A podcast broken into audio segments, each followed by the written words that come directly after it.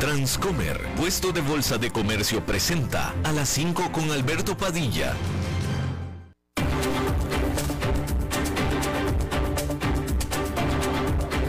Inicia a las 5 con Alberto Padilla. Un programa diseñado con el objetivo de llevarte diariamente un tema de actualidad, acompañado siempre de reconocidos editorialistas, de lunes a viernes a las 5 de la tarde por CRC 89.1 Radio, a las 5 con Alberto Padilla. Hola, ¿qué tal? Saludos, bienvenidos a esta emisión de A las 5 con su servidor Alberto Padilla. Muchísimas gracias por estarnos acompañando.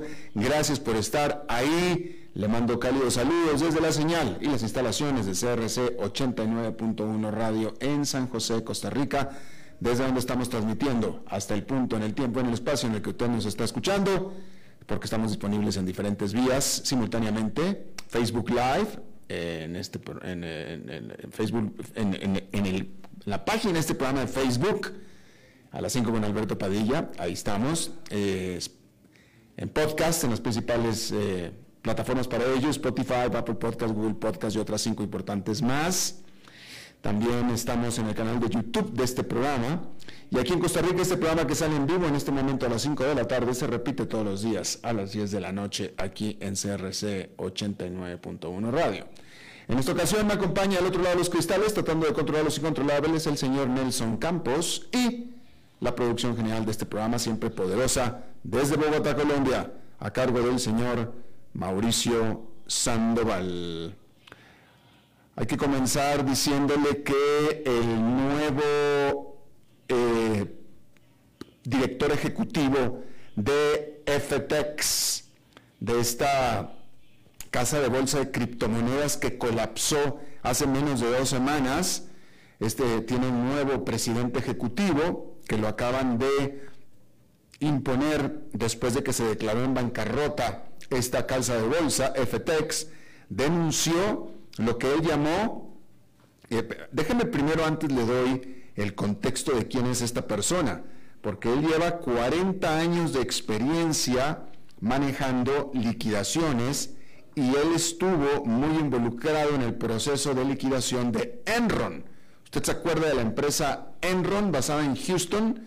Uno de los mayores colapsos corporativos de la historia de los Estados Unidos bueno, esta persona estuvo ahí, ¿sí? Y bueno, él, que lo impusieron como nuevo director ejecutivo de FTX, denunció lo que él calificó como una completa falla de controles corporativos y ausencia de información financiera confiable ante el colapso de esta criptobolsa en los documentos que se metieron a la Corte Federal de Bancarrotas de los Estados Unidos, John Ray dijo que, esto es lo peor que ha visto en sus 40 años de experiencia supervisando liquidaciones. Hay que recordar que la semana pasada FTX se declaró en bancarrota, dejando atrás alrededor de un millón de acreedores, es decir, un millón de entidades y personas a las cuales les debe dinero.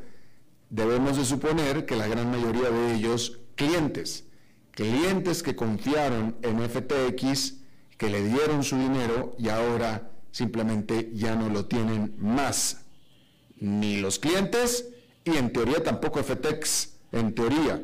Por supuesto que todo esto desató investigaciones por parte del Departamento de Justicia de los Estados Unidos, así como el Comité de Servicios Financieros de la Casa de Representantes y otras autoridades reguladoras más. Eh, y bueno, pues ahí, ahí lo, lo tiene usted. Por supuesto que la gran pregunta, bueno, Iba a decir yo que cómo pudo suceder. Pues cómo pudo suceder. Lo que pasa es que los criptomercados, las criptobolsas y las criptomonedas no están reguladas. Ese es el problema. Es que el problema de las criptomonedas y de las criptobolsas es que en lo que ellos mismos promocionan como su gran característica y su gran eh, ventaja, que es la falta de regulación, es precisamente su principal problema. Porque como nadie lo regula, entonces pueden hacer lo que se les dé la gana. Y este tipo, el presidente de FTX, este Bankman Fried, que en Estados Unidos le dicen Bankman Fried, cuando se escribe exactamente igual que fried, que las papas fritas, fried chips, se escribe igual, pero yo no sé por qué acá le dicen fried y a esa es fried, pero bueno, en fin, eso no, es muy importante. Pero eh, este tipo, el Bankman Fried, hizo lo que se le antojó. ¿Por qué? Porque nadie lo reguló, nadie le dijo que no, nadie nada. Claro, al final se va a comprobar si se robó dinero. Si se robó dinero, eso sí es delito, eso sí está regulado. ¿Sí? Pero de cómo opera una casa de bolsa de criptomonedas, pues no está regulado. ¿Cómo hacerle? ¿Cuáles son los estándares? ¿Cuáles son los eh, eh, eh, principios universalmente aceptados, etcétera? No, eso no existe. Y bueno, pues la gente entró en ese boom que hubo de criptomonedas, muchos cayeron y bueno, pues ahí está. Y yo vuelvo a la pregunta de siempre, si ya cayó FTX, ¿qué va a impedir que Binance vaya a caer, vaya a caer también? ¿Qué va a impedir? Pero bueno, ahí lo tiene usted. Eh, esto por supuesto que va a seguir siendo noticia durante mucho, mucho tiempo más. Hay que decir que los obispos católicos de Italia liberaron lo que es el primer reporte italiano es decir, nacional de Italia, documentando casos de abuso sexual por parte de miembros de la Iglesia Católica. Así también revelaron que eh, estuvieron investigando más de 600 casos que fueron reportados al Vaticano desde el 2000. Sin embargo, después de décadas de inacción, el reporte mismo se considera que es eh, decepcionante en su alcance, puesto que solamente se limita a alegatos reportados a las autoridades de la Iglesia italiana dentro de los últimos dos años y solamente identifica a 89 víctimas presuntas nada más. Es decir, que es nada más una probadita. Literalmente nada más una probadita. Bien.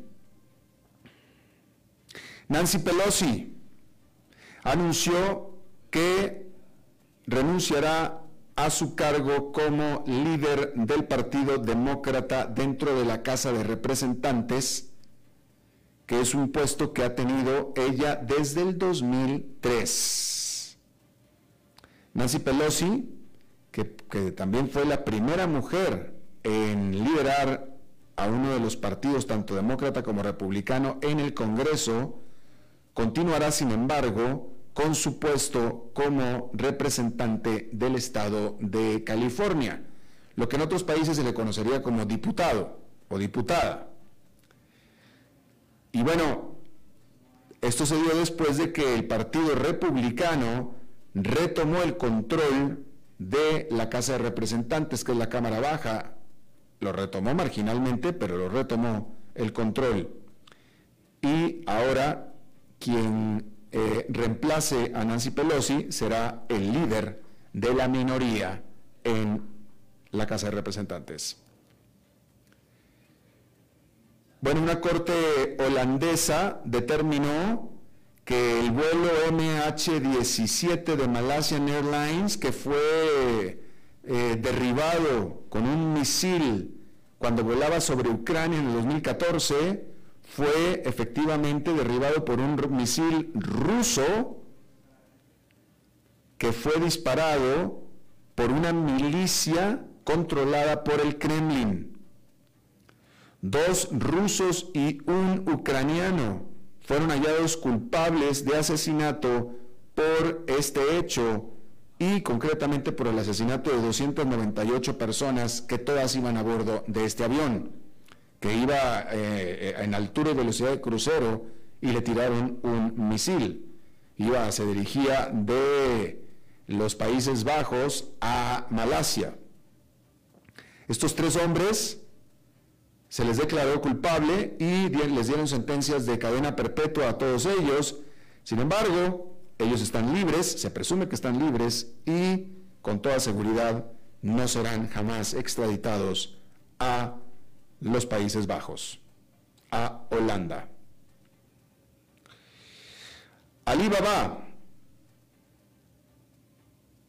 esta gigante de comercio electrónico china reportó un débil tercer trimestre en su crecimiento de ventas, con estas alcanzando 229 mil millones de dólares las ventas de Alibaba al tercer trimestre, que es un aumento de 3%, de 3 comparado con el periodo del año anterior. Por supuesto que la política de cero COVID de China ha afectado a Alibaba de la mano del resto de la economía china sobre todo haciendo que el consumidor chino lo haga menos, es decir, consuma menos. Y el Día del Soltero, que fue el 11 de noviembre en China, el Día del Soltero siendo el gran día de ventas electrónicas por parte de los chinos, eh, lo que sería el Viernes Negro en los Estados Unidos, allá se le llama el Día del Soltero y fue el 11 de noviembre, y bueno, en este año también eh, tuvo una, eh, eh, fue, fue un día muy débil, fue un día muy débil, por la misma razón. Y bueno, el secretario general de las Naciones Unidas, Antonio Guterres, confirmó que el acuerdo con Rusia para permitir la exportación de granos ucranianos desde puertos de Ucrania por el Mar Negro eh, continúe a pesar del bloqueo que Rusia tiene sobre los puertos ucranianos del Mar Negro o las entradas al, Mar Negro, pues. Y bueno, este acuerdo se extiende por 120 días más. Guterres también dijo que la Unión, eh, las Naciones Unidas está completamente comprometida para facilitar que Rusia exporte comida y fertilizantes también. Porque Rusia quiere exportar amonia, que es un ingrediente clave para los fertilizantes, a través de una eh, tubería que pasa por el puerto ucraniano de Odessa. Y ahí es donde las Naciones Unidas también están intercediendo, y también con Turquía, porque también Turquía ha sido el intercesor de estos acuerdos. Bien, ahí lo tiene usted. déjeme informarle que allá en Nueva York esta fue una jornada negativa, eh, moderadamente negativa, con el índice industrial Dow Jones cayendo marginalmente 0,02%, el Standard Poor's 500 con una caída de 0,31% y el Nasdaq Composite con una caída de 0,35%.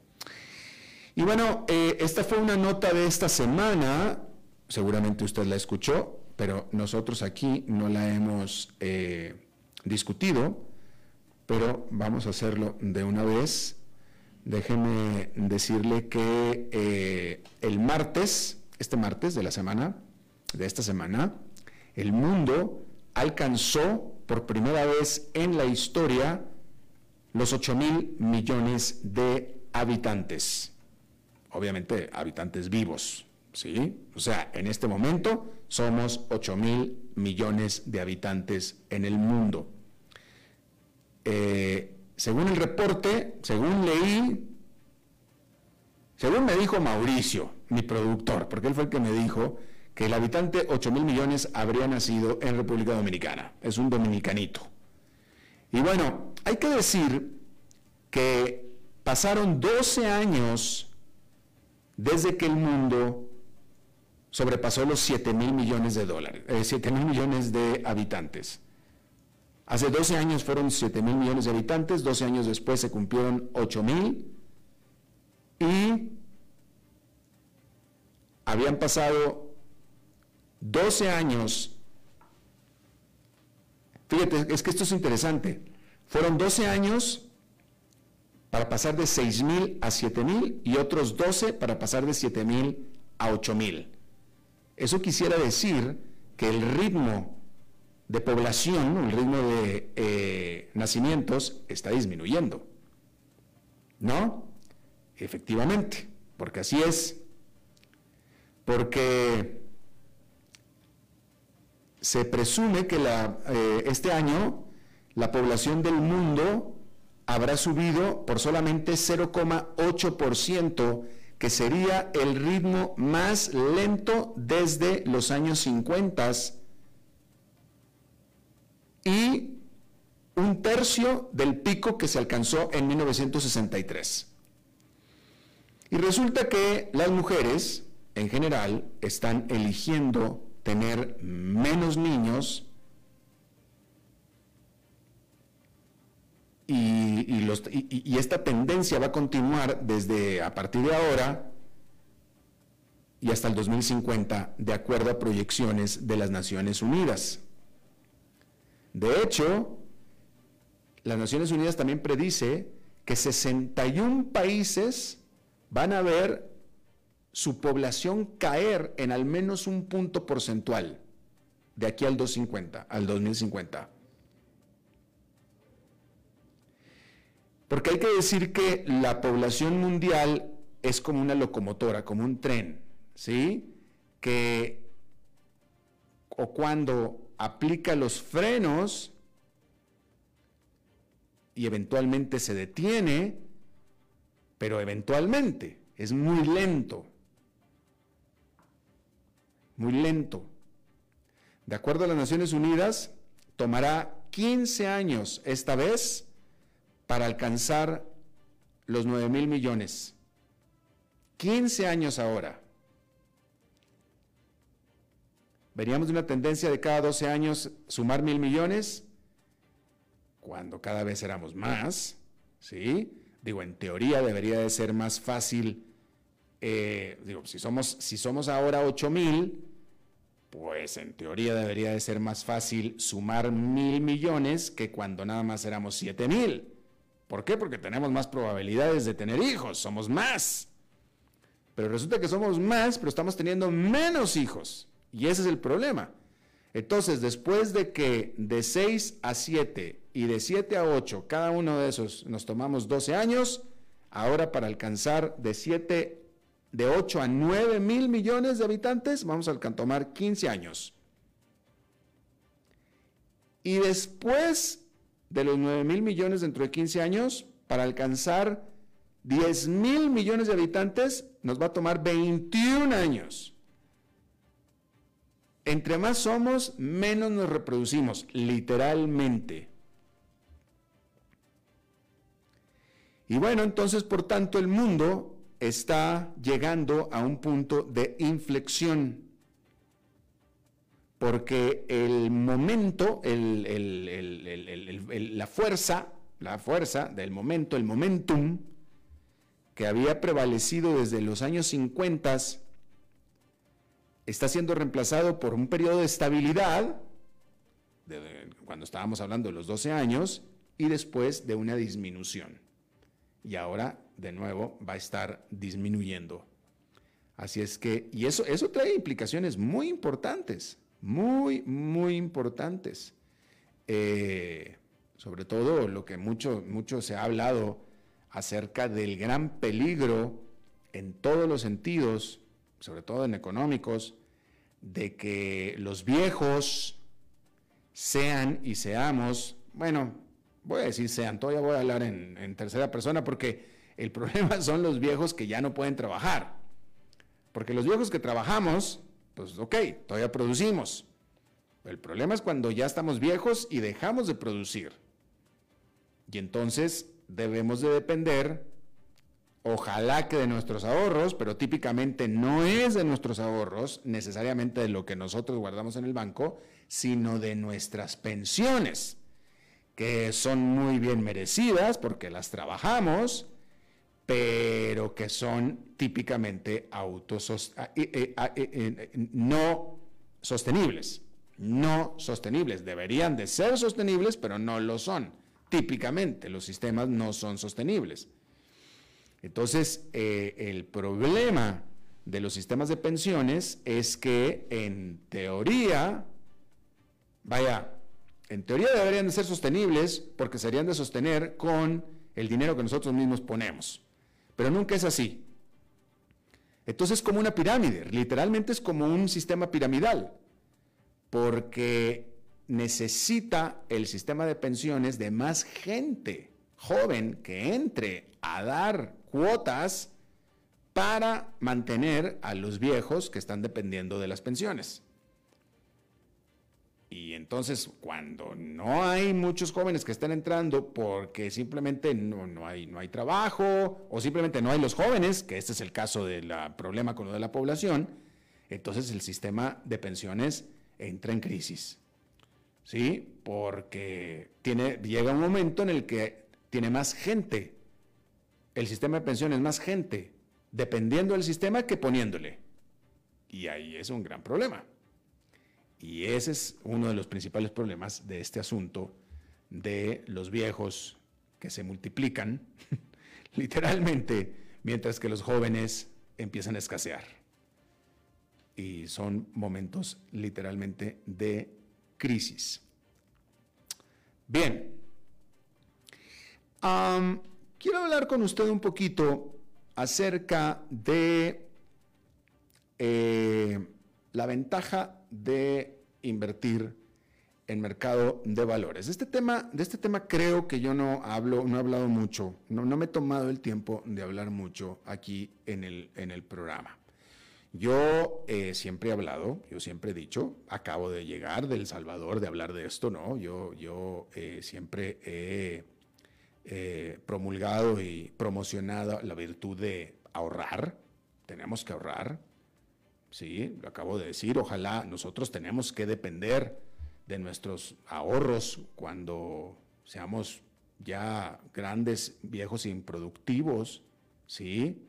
Este, eh, en, esta realidad es que si nosotros como jubilados, cuando nos jubilemos, estoy hablando de todos nosotros, no nada más de, yo, yo, yo, yo tengo 57, pero si usted tiene 47, 37 o 27, también escúcheme, porque si usted quiere mantener el nivel de vida, cuando usted se jubile, quiere mantener el nivel de vida que está teniendo, pues tiene que tener un buen, buen ahorro.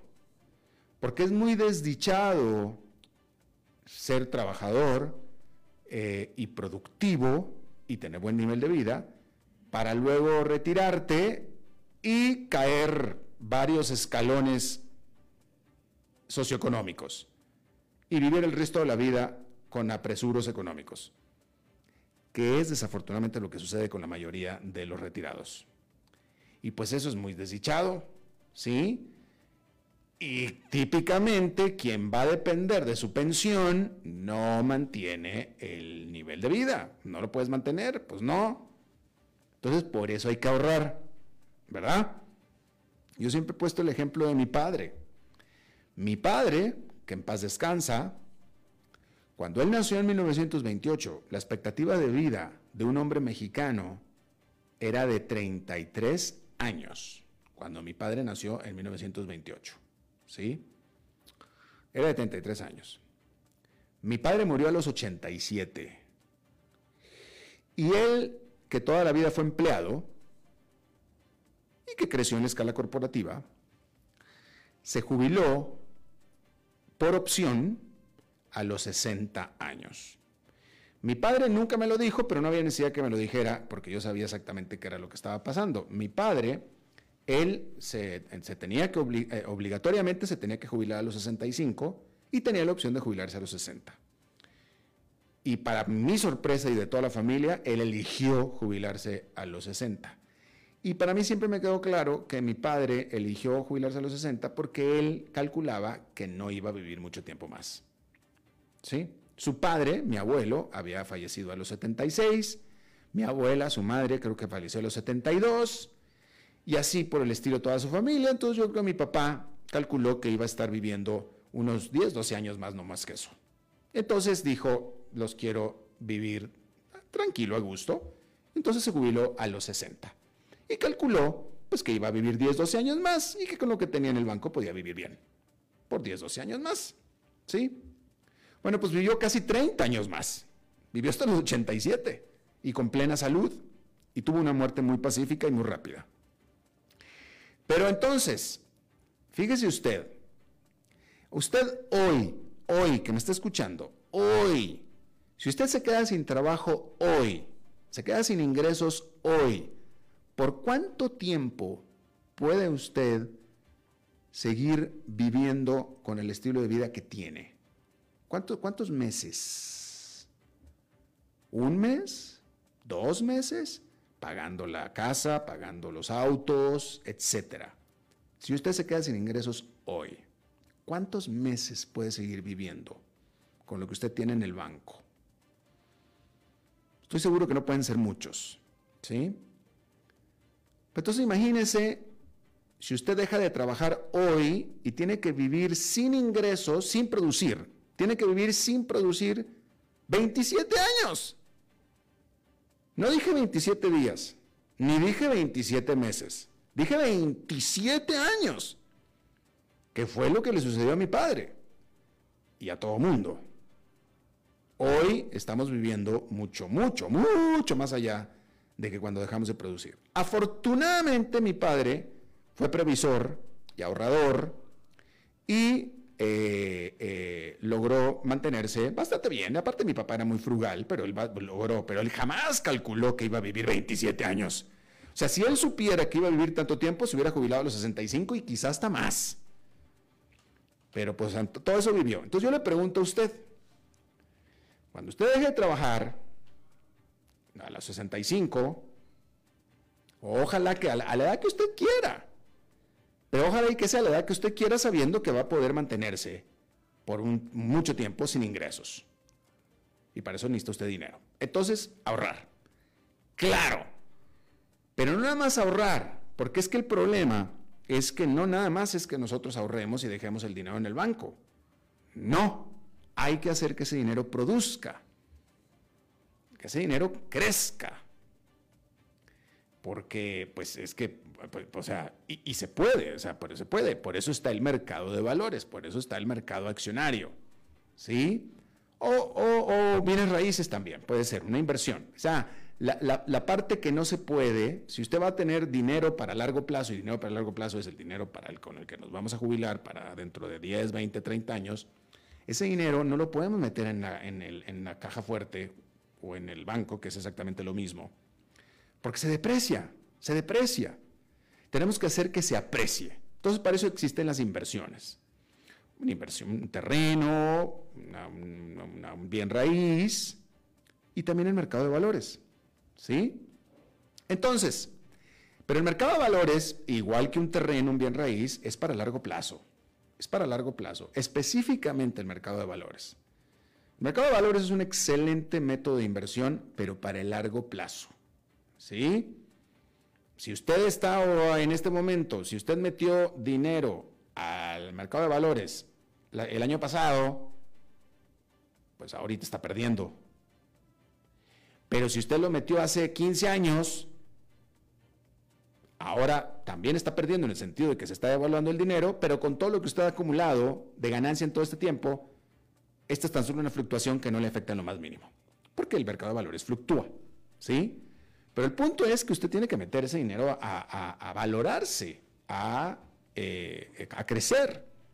¿Sí? Entonces, aquí encontré algunos datos. Este, vamos, a, vamos a hablar de, o sea, usted dice, bueno, ¿y cómo invierto? No, pues usted simplemente va, se acerca a una casa de bolsa y escoge, eh, con ayuda de un experto, etcétera, escoge dónde invertir, ¿no? Y típicamente hay que invertir en empresas sólidas, ¿no?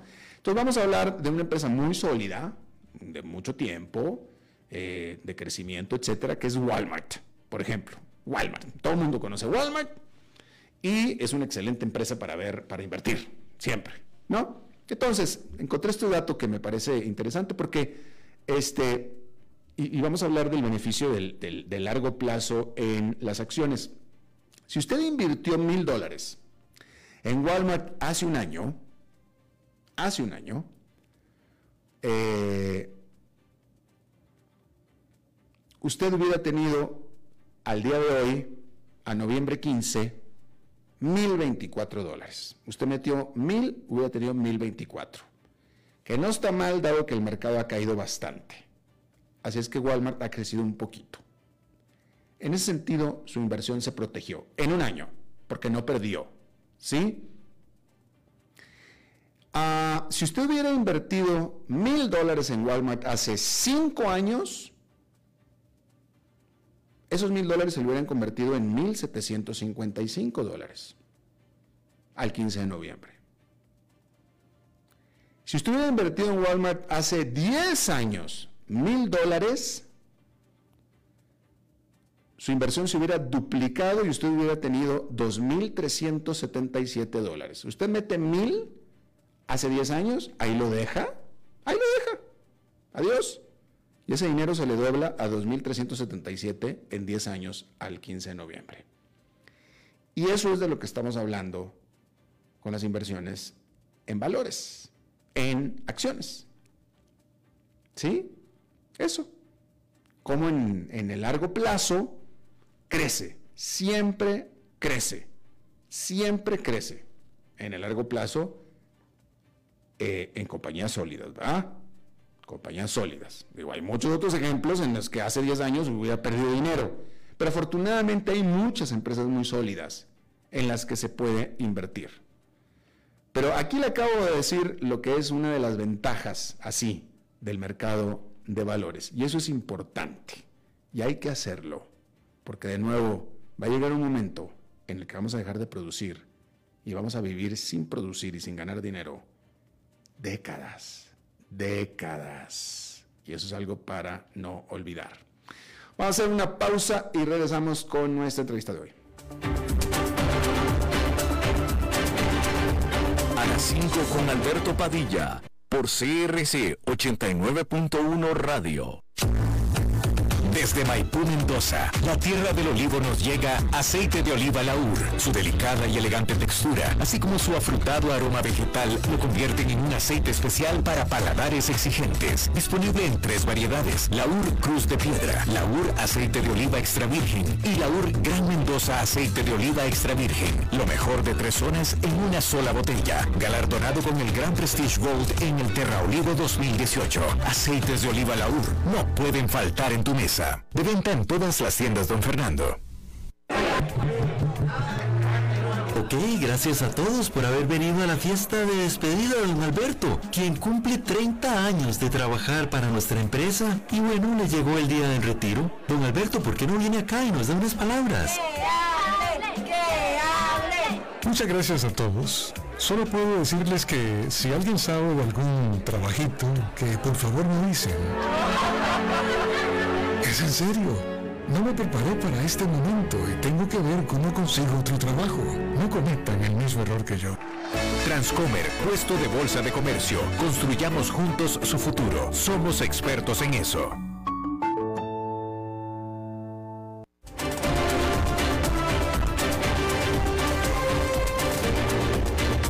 Seguimos escuchando a las 5 con Alberto Padilla.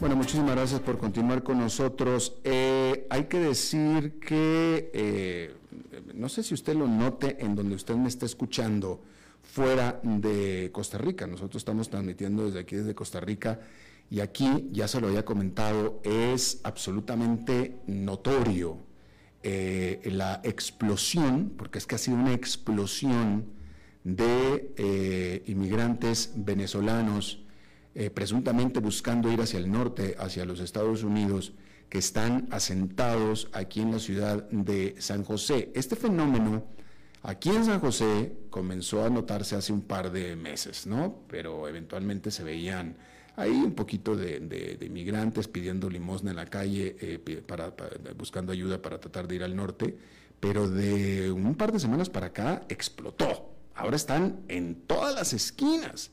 Y quiero pensar que es algo y similar en el resto de los países eh, de Venezuela hacia el norte. Quiero pensar esto, ¿no? Al grado que el presidente de Costa Rica anunció eh, su intención de cerrar las fronteras para lo que él llamó inmigrantes económicos, porque es que realmente es una situación de, pues de crisis, es que tiene que ser, ¿no?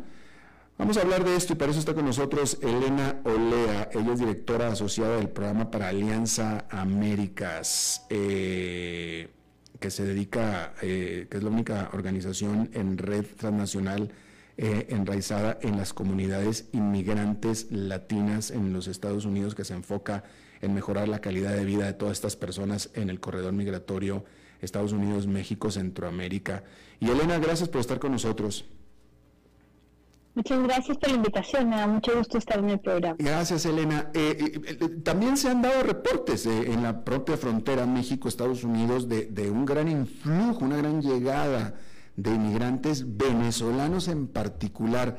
Eh, yo, eh, eh, yo, yo le pregunté a un amigo mío venezolano que, vive en Venezuela, que vive en Venezuela, y le digo, oye, ¿qué está pasando? Y él me dice, no, él, esta es su opinión, me dice, no es que esté saliendo más gente de Venezuela, es que están cambiando la dirección hacia donde están yendo. Antes iban hacia Chile, hacia Ecuador, ahora están yendo hacia el norte. Eh, ¿tú, tú, compartes esta, esta opinión, esta visión?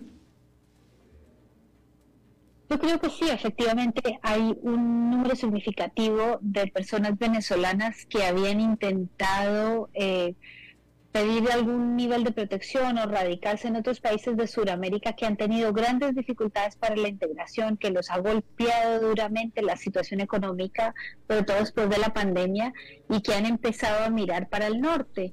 Y cuando Estados Unidos estableció esta excepción para el título 42 para las personas venezolanas, creo que eso fue otro factor de atracción que llevó a muchas personas a pensar que esta era la, finalmente la oportunidad de poder ingresar a Estados Unidos y pedir asilo, considerando que eh, bajo el título 42 no lo pueden hacer, no lo pueden hacer durante toda la pandemia. Y, bueno, pero una pregunta, eh, con todo esto, ¿se está ha aumentado el número, sigue, está aumentando, es decir, la misma ola que estamos viendo nosotros aquí en Centroamérica, ¿está llegando efectivamente a Estados Unidos? Estaba llegando hasta hace un par de semanas.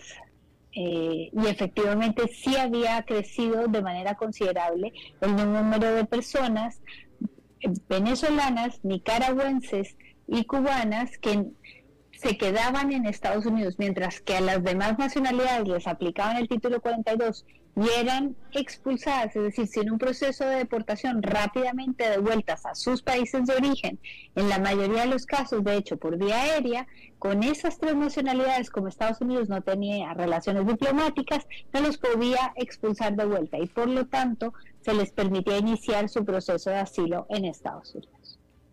Y por cierto, eh, eh, eh, te comento que, y eso lo vi ahora que venía yo aquí en camino para acá, este, no es la primera vez que lo veo, pero lo volví a ver. son, había un venezolano pidiendo dinero con un bebito de brazos en, los de brazos, un bebito, era un niño de, tendría nueve meses de nacido, un bebito. Este, ah, déjame, déjame te pregunto, Elena, ¿qué opinas tú? Eh, y si estás de acuerdo, eh, porque yo no puedo dejar de pensar que el gobierno de Venezuela tiene un tiene un conflicto de interés. Yo creo que podemos acordar, eh, podemos concordar en que es un conflicto de interés en el sentido de que tiene el incentivo de dejarlos ir, pero la pregunta es si acaso lo propician, y esa es la pregunta que yo te haría a ti, a ver qué piensas, porque es un hecho de que el gobierno, si, un venezolano sale de Venezuela, si un venezolano que, depende del Estado, que no tiene trabajo o que depende del Estado, de, los programas sociales, sale de Venezuela, deja de pertenecer al sistema público de Venezuela, por lo tanto el gobierno ya no los tiene que mantener, y ese, ese, ese ciudadano venezolano tiene gran potencial de convertirse eventualmente en alguien que va a mandar dólares a Venezuela, con lo cual sería algo bueno para Venezuela. ¿Qué opinas tú de eso? Bueno, yo creo que eh, es importante reconocer que efectivamente los países eh, emisores de migrantes se benefician de las remesas y no solo la situación de Venezuela. Las remesas son fundamentales, por ejemplo, para las economías centroamericanas. Eh, ahora, que haya una intención del Estado de expulsar a sus ciudadanos, yo creo que eso tiene dos lados. Es importante reconocer que un país pierde mucho cuando sus nacionales se van. Invirtió en la educación de, de las personas, tiene profesionales y Venezuela ha perdido muchísimo en el éxodo de más de 7 millones de personas del país que por lo tanto también están impactando en la economía y que en algún momento, si cambiaran las condiciones, va a ser un gran desafío para la recuperación económica de Venezuela. Pero sin duda hay un beneficio económico en las remesas. Yo creo que eh, eso es innegable hay una curva, por supuesto, no es inmediato que las personas están en condiciones de enviar remesas, pero tan pronto hay algo de estabilización económica, claro, dejaron familia y tienen el compromiso de ayudar. Y, yo no puedo dejar de pensar en esto, Elena, porque casualmente, justo eh, ahora, justo ahora, eh, el gobierno de Venezuela eh, destrabó, destrabó, no, no, no hizo legal, pero destrabó al dólar Ahora el dólar es de libre circulación en Venezuela de manera no oficial, pero, pero en la práctica sí está. Eh, eh, de, hecho, Venezuela dejó de estar en recesión económica, macroeconómicamente hablando. Venezuela está creciendo gracias al, al movimiento que está dando el dólar de la gente que tiene dólares, que es poca, pero cada vez es más, puesto que cada vez más gente recibe dinero de afuera y entonces, de nuevo, yo no puedo dejar de pensar en este, este pensamiento que me, que, me, que me causa molestia pensar, pero que digo, oye, este gobierno me parece que está pensando y se está figurando que le está conviniendo, como, o sea, como si el problema que tenía Venezuela era justamente la falta de dólares, porque lo único que vendía, que era petróleo, tampoco estaban vendiendo, pues digan, pues vamos a, vamos a exportar gente. Yo creo que o sea, es, es un poco al revés, pero es una buena medida económica que efectivamente, como estás diciendo, eh, le ha ayudado a la economía venezolana. Eh, pero yo creo que no, no fue que exportó a, la, a las personas y ahora dice que bueno, pero fue una corrección económica que ha tenido resultados positivos para la economía venezolana. Claro. Bueno, ahora háblanos, hablemos, hablemos. Eh, tú estás en, tú estás en Estados Unidos, pero eh, los reportes que hemos tenido y que yo no puedo corroborar, pero eh, la semana pasada estábamos entrevistando a un oficial, a, un líder social en Panamá, y él hablaba de una crisis en la frontera de Panamá con Costa Rica. Ahora el presidente de Costa Rica está también levantando la bandera eh, y de nuevo, las señales son, y, lo que vemos aquí en la propia capital de Costa Rica, eh, definitivamente algo muy serio tiene que estar pasando en las fronteras centroamericanas y con México también. Sí, o sea, sin duda eh, el desafío es muy grande y creo que la, la descripción que tú decías que te, que te hacía un amigo es muy importante eh, en términos de entender cómo hay un flujo mayor hacia el norte, cómo el cambio de política de Estados Unidos obliga a muchas personas que iban en la ruta migratoria hacia Estados Unidos a replantearse si lo que les conviene es regresar.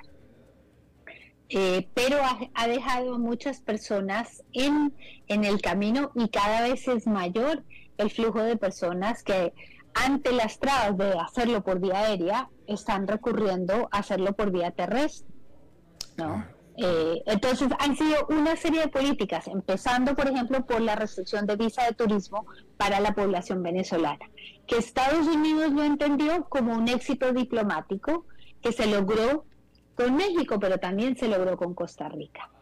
Y esa barrera lo que hizo, y eso es muy importante en términos de política migratoria, pienso yo, entender que las personas van a migrar y van a hacerlo de maneras más seguras en la medida en que esas vías sean eh, existan y sean accesibles económicamente. En la medida en que se ponen trabas, las personas acuden cada vez a vías más difíciles, más peligrosas y más costosas, pero los factores de presión continúan y por eso es que lo que estamos viendo es que la es que efectivamente hay un incremento sustancial en la migración por vía terrestre en ese corredor Panamá, Centroamérica, México, Estados Unidos. Definitivamente. Ahora, eh, eh, Elena, eh, yo, yo, mismo soy inmigrante, pero por supuesto que no me puedo comparar con este tipo de inmigración, ¿no? Pero yo, yo, yo sé lo que es inmigrante, es muy difícil inmigrar, es, es difícil ser migrante. Ah, eh, pero hablando, y, yo como mexicano, y también como mexicano y residente en Estados Unidos, pues yo estaba muy acostumbrado al, al migrante mexicano, que el migrante mexicano típico, el típico, ¿no? Pues es alguien que, es muy pobre, y que cruza la frontera eh, pues caminando, literalmente caminando, típicamente, ¿no? Pero, pero ahora vengo y me, dicen a mí, y yo leo acerca de estos inmigrantes venezolanos que supuestamente son muy pobres y que va muy difícil la situación en su país, etcétera, etcétera, pero luego leo que cada uno de ellos pagó al menos 2.500, 3.000 dólares. Que 2.500, 3.000 dólares es mucha plata para quien sea y mucho más para un presuntamente requete pobre venezolano. Eso es muchísimo dinero. Efectivamente, efectivamente, migrar se hizo cada vez más costoso y difícil y esto también tiene que ver con eh, la presencia de actores criminales en la ruta migratoria. Y esto ha generado eh, la necesidad de pagar a, a, un traficante de inmigrantes o a un coyote para que los ayude a guiar, para que les indique cuáles son los puntos seguros para poder hacer esa ruta cada vez más peligrosa y difícil. Bien, y ah, bueno, entonces por último, eh, ¿qué, qué, eh, opinas? ¿Es, es, es, siquiera posible? Eh, yo entiendo la frustración del presidente de Costa Rica y de cualquier presidente de Centroamérica, porque, de nuevo, o sea, simplemente con ver las calles de esta ciudad puedes notar que hay una crisis terrible. Así es que yo entiendo la frustración, pero la pregunta es, ¿es, posible un cierre a, fronteras este, para migrantes económicos, como le llaman aquí, pero pues que en realidad se refiere a venezolanos? ¿Posible? Yo creo que no. Eh, efectivamente, Costa Rica tiene un gran problema en términos de el número de solicitudes que recibe en relación al número de solicitudes que logra tramitar y resolver por año. Eh, pero el problema viene de antes. Este no es un problema nuevo y no se lo podemos, eh, no podemos culpabilizar al pueblo venezolano. El año anterior, solamente para darte estas cifras, eh, se presentaron 59.424 solicitudes de reconocimiento de la condición de refugiada en el país. Solamente fueron otorgadas 858 y resueltas de manera negativa 1.534. Cuando tú comparas, por lo tanto, estamos hablando de menos de 2.300 decisiones sobre casi 60.000 que fueron presentadas. Ahí evidentemente vas a tener un cuello de botella y por eso es que el proceso es cada vez más lento. Entonces, lo que hay que hacer es identificar cuáles son los nudos en el procedimiento y dotar a las instituciones, en particular a la Comisión de Visa restringidas y refugio del personal para poder responder a ese desafío y probablemente también al Tribunal Administrativo Migratorio. Hay otras salidas que ofrece el derecho internacional, pero Costa Rica un país respetuoso de, los derechos humanos, reconocido en la comunidad internacional. Por ello, no puede desconocer sus obligaciones internacionales en materia de asilo, sino lo que tiene que hacer es buscar de manera inteligente, diplomática, como puede y debe hacerlo Costa Rica, las opciones de cooperación internacional que le permitan fortalecer su sistema de asilo. Bien, pues ahí está. Elena Olea, directora asociada del programa para Alianza a Américas, te agradezco muchísimo que hayas charlado con nosotros esta tarde. Muchísimas gracias por la invitación. Hasta, la, muy bien. hasta la próxima. Vamos a hacer una pausa y regresamos con más.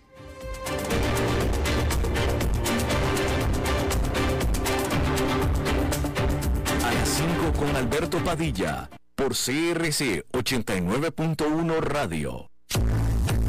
Desde Maipú, Mendoza, la tierra del olivo nos llega aceite de oliva Laur. Su delicada y elegante textura, así como su afrutado aroma vegetal, lo convierten en un aceite especial para paladares exigentes. Disponible en tres variedades: Laur Cruz de Piedra, Laur Aceite de Oliva Extra Virgen y Laur Gran Mendoza Aceite de Oliva Extra Virgen. Lo mejor de tres zonas en una sola botella. Galardonado con el Gran Prestige Gold en el Terra Olivo 2018. Aceites de oliva Laur no pueden faltar en tu mesa. De venta en todas las tiendas, don Fernando. Papi, este es el muchacho del que te hablé. Carlos. Ah, sí. Usted es el famoso. este sí, señor, mucho gusto en conocerlo. Quiero que sepa que mi relación con su hija es algo muy serio. Sí, papá. Estamos listos para tener un futuro juntos. Ah, sí. Pues cuénteme, ¿cómo están sus finanzas? Su portafolio de inversión, sus activos líquidos y el balance general del presupuesto de la pareja. Ya saben, ingresos y gastos. Eh, este, ¿qué cosas? ¡Uy, papi! Sí, porque ya saben, para estar listos, primero hay que prepararse. Transcomer, puesto de bolsa de comercio. Construyamos juntos su futuro. Somos expertos en eso.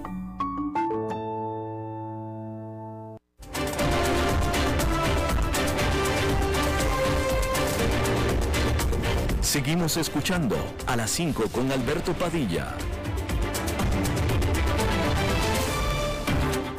Bueno, vamos a continuar eh, con nuestros jueves regulares, que es eh, cuando nos eh, visita nuestro buen amigo de este programa desde Estados Unidos, el señor Dado, enfadado. ¿Cómo está usted, mi querido amigo? Todo bien por acá, Padilla, te noto un poco agotado. ¿Cómo estás? ¿Por qué dice usted que estoy agotado, señor?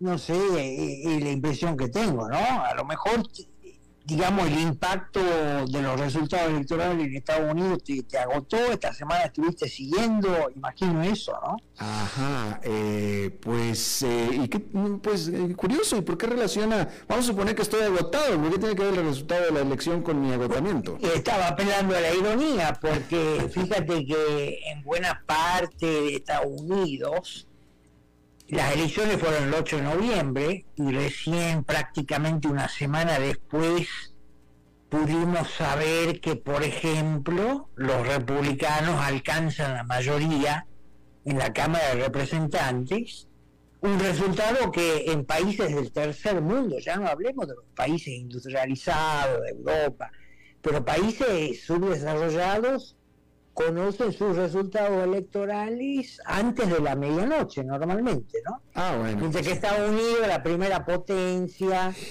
mundial, etcétera, ha tenido que esperar casi una semana. Eh, Casos que no se ven tampoco en el tercer mundo, en, el estado de Arizona, que también se ha tenido que esperar una semana, donde la candidata gobernadora por el Partido Demócrata también es la secretaria eh, de Estado en ejercicio encargada de supervisar las elecciones, o sea, el juez y parte. Entonces, con, aspectos como este, vemos que en Estados Unidos, y eso es lo que a mí me empelota, ¿no? Vemos que en Estados Unidos, una primera potencia mundial, económica, pero todavía los resultados de las elecciones en Estados que son claves, desequilibrantes, demoran una semana y en otros eh, casos señor Dado, una semana, señor Dado, me, encantaría su análisis porque a mí me parece eh, notable, muy notable lo que sucedió en estas elecciones de la semana pasada, porque eh, todo estaba dado, todo estaba dado para que hubiera la famosa ola roja, ¿no? Todo estaba dado. Yo creo que hasta los propios demócratas estaban esperando la ola roja, que arrasaran los republicanos. Por, por, por, dos, dos, cosas muy sencillas. Una, simplemente por la historia que dice que en elecciones de medio término el partido en la Casa Blanca pierde, así es que eso ya estaba acomodado, ¿no? El, el gran perdedor es el partido en la Casa Blanca. Pero dos, en esta ocasión en especial, el presidente en turno en la Casa Blanca es sumamente impopular, es el presidente más impopular en memoria, muy impopular y como usted siempre ha reflejado muy acertadamente, la economía de Estados Unidos está mal, con la inflación mal, y el americano vota con el bolsillo. Y con eso se venía la ola roja. Y resulta que después de todo, este resultado de medio término fue el mejor resultado para un presidente en la Casa Blanca en 20 años, en más de dos décadas. ¿Cómo explica usted esto? Bueno, yo algo te, te esbocé la semana anterior, ahora con más información. Eh, hay varios factores. Un factor es que hay un grupo de estados que son claves porque son desequilibrantes. Eh, hablemos del estado de Pensilvania, hablemos de Arizona, en Nevada, Nevada, donde hay prácticas electorales que están muy, muy casi mezcladas o que pueden dar lugar al fraude, un fraude entre comillas legal, porque por ejemplo aquí hay una práctica que se conoce de cosecha de votos. Uh, ballot harvesting o harvest que se llama entonces que básicamente consiste en eso a la gente el, estado de Nevada por ejemplo le envía de prepo a la gente sin que lo pida un formulario de voto para que lo pueda enviar por correo entonces Pensilvania Arizona Nevada tienen esos sistemas en donde va un grupo identificado que ellos con Partido Demócrata después una persona, dos o más, actúan siempre en grupos, y levantan, recogen esos votos, los cosechan, van casa por casa, sobre todo de la gente que es de tercera edad, por ejemplo, o está enferma, o simplemente por comodidad prefiere enviar el voto por correo. Entonces ellos van recogiendo estos votos que vienen en su sobre respectivo, todo eso, y después de que los acumulan, van y los dejan en una, en una suerte de buzón que de ahí después se los eh, levanta y va al escrutinio. Bueno, en ese trayecto pueden pasar muchas cosas, ¿no? Entonces, ahora, por ejemplo, los republicanos dicen, bueno, nuestra próxima estrategia tiene que ser fortalecernos en esa táctica de recolección de votos para poder pelear de igual a igual. Eh, eh, exactamente, porque si, fuera, si fuera, si, fuera, efectivamente, señor Dado, si fuera notable eh, y, efectivamente si, si fuera, si eso que usted acaba de escribir fuera una debilidad del sistema, ¿por qué necesariamente tendría que beneficiar a los demócratas y no a los republicanos? Porque ellos son los que controlan estos mecanismos y los que durante tantos años han desarrollado esta estrategia, digamos, eh, con la que ellos pelean.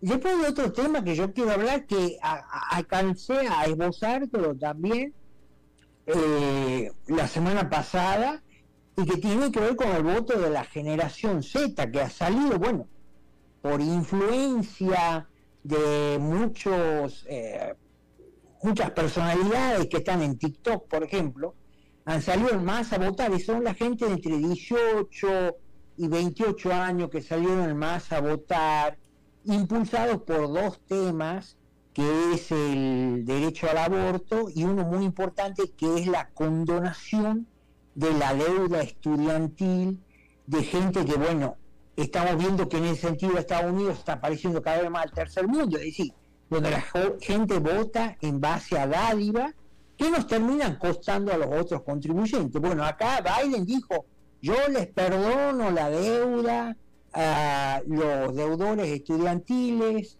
eh, hasta 20 mil dólares. Bueno, dijo eso que él iba a hacer. Mucha gente salió movilizada en ese rango etario, ¿no? Salió movilizada a apoyar a Biden, pero aunque finalmente días después, eh, dos jueces ya bloqueado pero, por inconstitucional. Pero, señor Dado, Donald Trump, Donald Trump, no se cree que se vaya a implementar finalmente. Señor, señor Dado, señor Dado. Pero alcanzó, digamos, para desequilibrar. pero señor, mucha gente boluda, Alberto. Pero señor, señor Dado. Lo hemos visto en Colombia, lo señor, hemos visto en señor Dado. Lo hemos visto en Brasil, o sea, vos lo notas, decís, son esos tipos que van manejando solos con la mascarilla puesta. Entonces, Oiga, pero señor Dado, señor Dado, Donald Trump decretó una reducción de impuestos para todo el mundo. ¿Qué, qué, qué, qué medida más populista que esa? Ah, bueno, reducir impuestos, en mi agenda, en mi opinión, todo lo que esté relacionado con impuestos es un robo. Bueno, bueno, pero, pero, si, estamos, si estamos hablando, de, si estamos hablando de decisiones populistas, pero acá nos van a aumentar impuestos, están pasándole miles y miles de millones de dólares a Ucrania y por ejemplo no están poniendo en otras necesidades como la frontera donde están la frontera sur con México donde están entrando vos lo mencionabas hace un rato decenas de miles de inmigrantes ilegales provocando un colapso de la infraestructura de esos estados etcétera. Entonces las prioridades para este gobierno evidentemente son otras. Están dominados por gente de ideología comunista, socialista, que creo que son ellos, los que han perdido, aunque sea que hayan, digamos, quedado empatados en el Senado, parece, vamos a ver qué pasa el mes que viene en Georgia, pero sería, sigue el statu quo en el Senado, pero bueno, los republicanos ganaron, la mayoría en el, en el Congreso, en la Cámara de Representantes, esperemos que cumplan con lo que anunciaron hoy, que van a investigar a la familia criminal de Joe Biden, que está cada vez más, surgen más evidencias que el hijo hizo negocios con China, con Ucrania, y que aparentemente esos negocios, digamos así, este, poco transparentes, lo beneficiaron al padre, ¿no? El actual presidente de Estados Unidos. Esperemos que se cumpla eso. Bueno, señor Dado, ya se nos pasó el tiempo, pero tremendamente, pero le agradezco muchísimo que haya intervenido en nuestro programa este jueves, como siempre. Así me gusta verte más animado, Padilla. Muchas gracias a ti. Un abrazo a la Igualmente para usted. Bueno, pues es todo lo que tenemos para esta emisión de A las 5 con su servidor Alberto Padilla. Muchísimas gracias por habernos acompañado. Espero que termine su día en buena nota, en buen tono. Y nosotros nos reencontramos en 23 a 23 horas. Que la pasen muy bien. A las 5 con Alberto Padilla fue traído a ustedes por Transcomer, puesto de bolsa de comercio. Construyamos juntos su futuro. Somos expertos en eso.